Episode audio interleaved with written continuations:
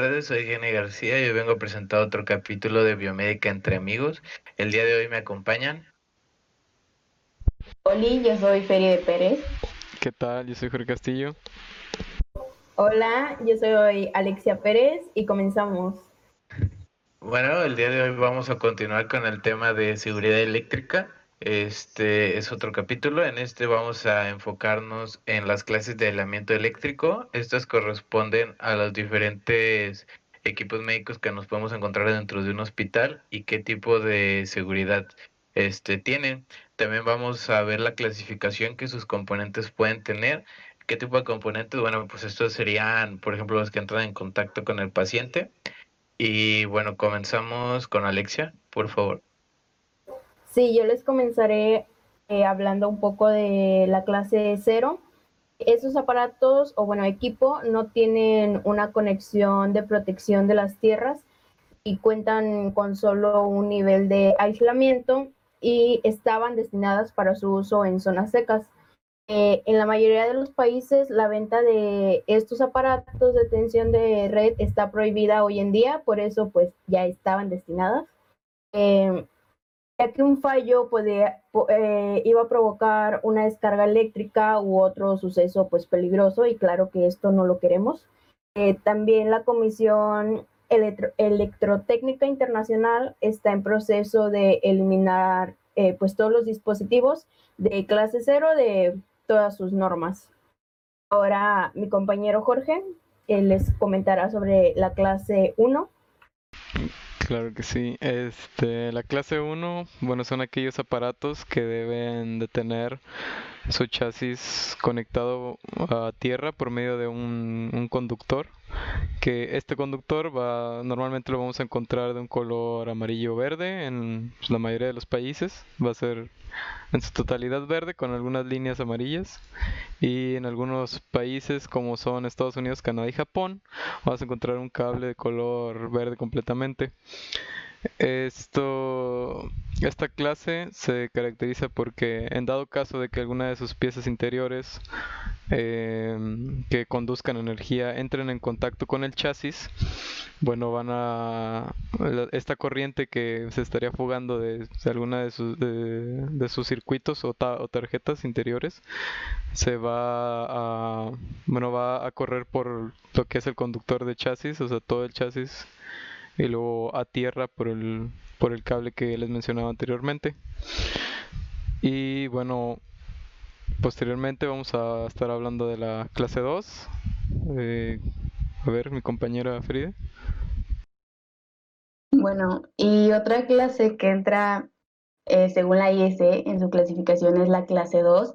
Dentro de esta clase van a entrar todos aquellos en los que la protección no va a recaer solo sobre el aislamiento básico, sino que también van a contar con un doble aislamiento o un aislamiento reforzado, en el cual el aislamiento principal va a proteger este segundo aislamiento contra el peligro de alguna corriente eléctrica y así evitar que pase un accidente. Dentro de esta clase van a tener un símbolo pues, de referencia en el cual son dos cuadrados, va a ser un cuadrado eh, por fuera y luego un cuadrado más pequeño adentro, es los que van a identificar este tipo de clase 2. Y pues bueno, mi compañero Gene nos hablará un poco de la clase 3. Gracias. Para terminar, bueno, pues tenemos la clase 3. La manera de identificar esto, pues es un cuadrado con tres rayitas en medio, que vendría siendo el 3. Eh, bueno, este tipo de, de dispositivos médicos son aquellos que la potencia es muy baja la tensión de una fuente es muy baja, es en condiciones normales, por lo que por lo regular no van a presentar este peligro para las personas que entren en contacto con ella y pues también no es necesario incorporar de que la misma seguridad de los de clase 1 y clase 2 eh, por eso pues no es tan fuerte la protección que estos pueden llegar a tener. Estos equipos en los que la protección se basa para alimentar tensiones bajas de seguridad por ejemplo puede ser pues algún equipo de diagnóstico, por ejemplo, el mismo estuche de diagnóstico o los que funcionan por batería, obviamente con excepción, por ejemplo, de un desfibrilador, ahí pues sí es otro tipo de energía y es más fuerte. Y pues bueno, también para acabar con este subtema, yo creo que esto nos sirve para saber identificar, por ejemplo, mi compañero Jorge mencionó el color de los cables, que pues estos casi siempre deberían de ser iguales en todas las partes del mundo. Y también, pues mi compañera Feride mencionó la forma del símbolo que este puede llegar a tener. Y bueno, a continuación como sabemos, este, todos los dispositivos médicos, bueno, van a entrar en contacto con el paciente y esto también tenemos que considerar el riesgo que este puede tener para el mismo. Por ejemplo, un electrocardiograma no puede tener, no se puede clasificar este, igual con alguna, con, como el, que, el de la toma de presión invasiva, no se puede clasificar igual o a lo mejor este, con algún otro tipo de sensor por lo que estos también tienen sus eh, clasificaciones y comenzamos de nuevo con Alexia, por favor.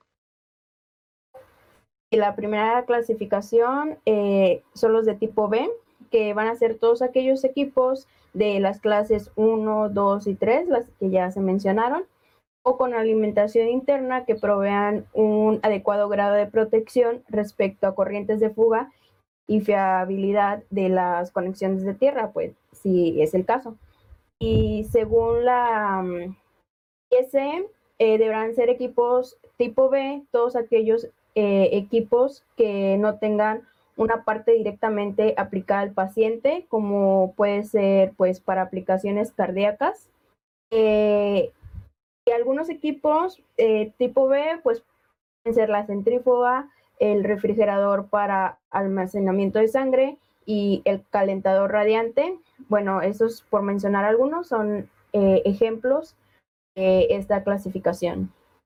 Ahora mi compañero Jorge les hablará de otra clasificación. Claro, claro. Seguimos con los equipos que tienen clasificación de tipo BF, que se menciona así que aquellos son aquellos que son de tipo B, que tienen alguna entrada o parte aplicada a un paciente eh, por medio de, de circuitos flotantes.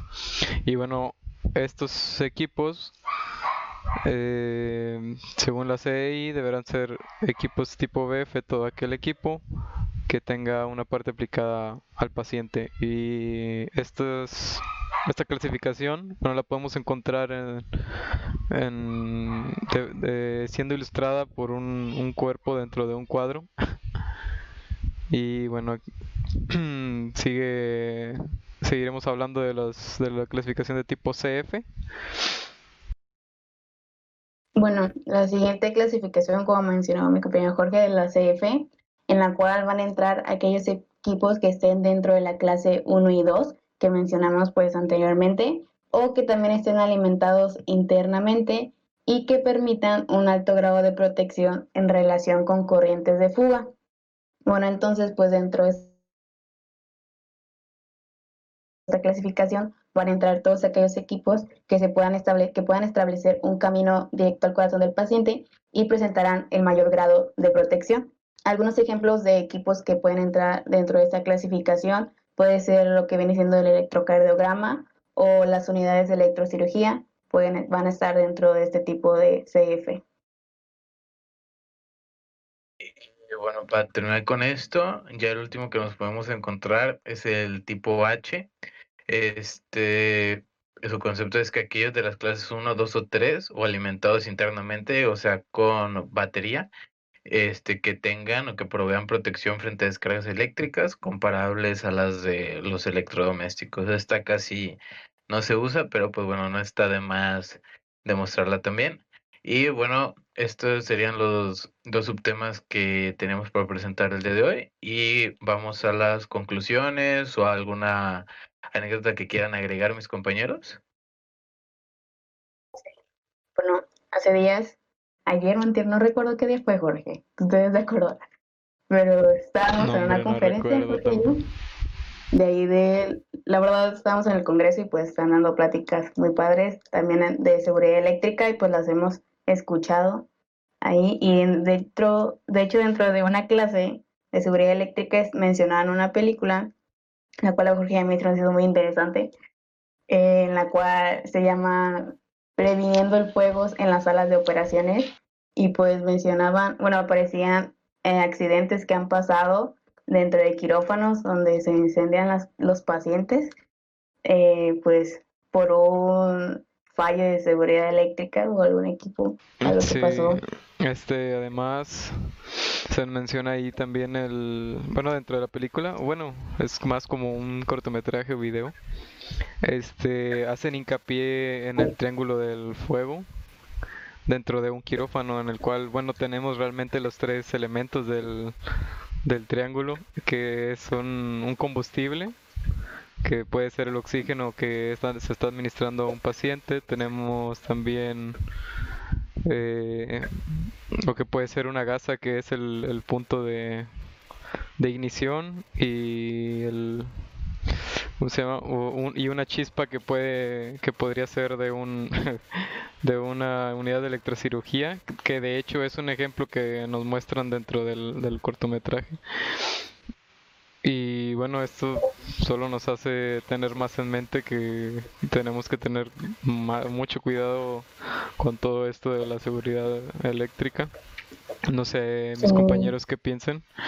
A O sea, dame como nos mencionaba, igual lo que mencionabas, sí decían, hacían mucho hincapié de que casi siempre se provocaban por las chispas del electrocauterio y pues decían que esas, que las áreas son altamente oxigenadas, por lo cual pues pasaban más accidentes y también incluían que pues no solamente puede pasar en quirófano, sino que también en las áreas de UCI, que pues también son áreas oxigenadas, que pues, también pueden llegar a pasar accidentes en algunas ocasiones.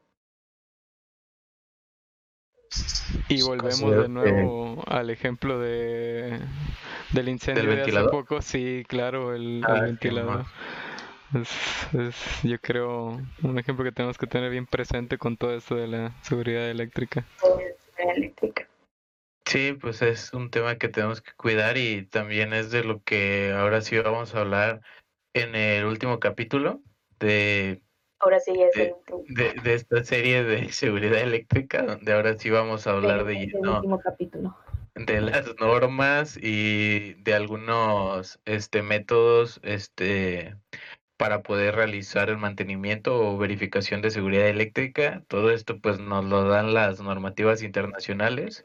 Entonces pues son para tomar en cuenta y pues va a evitar que nos pase también. no sí, van a evitar que nos pase lo que mencionan Ferida y Jorge. Digo que nadie lo quiere dentro de su, lu- de su lugar de trabajo, ¿verdad? Pues si se Eh, inscribieron al Congreso, vean esas pláticas, están, están muy padres las de seguridad eléctrica. Se pueden bajar, también está chido para que Igual. las usen en un futuro. Igual como nos menciona, pues, vamos a estar abordando en la parte final, final. Final, Final final. del final, Final, La final, buena ahora sí. final. como los Sí. documentos, ¿no? Esta sí, Sí. es la final.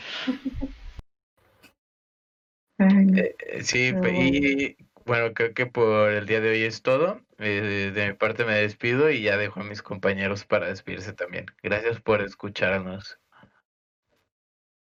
Claro, claro, muchas gracias por estar ahí al pendiente. Que se agradecen sobre todo las vistas, los likes y suscríbanse para más contenido.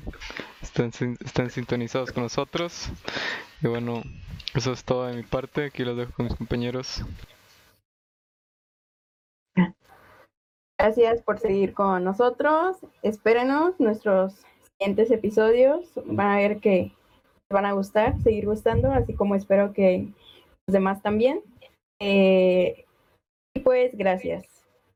Bueno, Gracias, gracias. yo muchas gracias por estar al pendiente y ver nuestros episodios. Y no olviden suscribirse, darle like y pues compartir nuestro episodio para que pues, llegue a más personas. Activen la campanita. sí, también. De like. Para que, para que les lleguen las notificaciones. Sí, y pues ahí escriban en sus comentarios si tienen alguna sugerencia de un tema que quieren que hablemos en los siguientes episodios, pues también son bienvenidos. Y pues muchas gracias.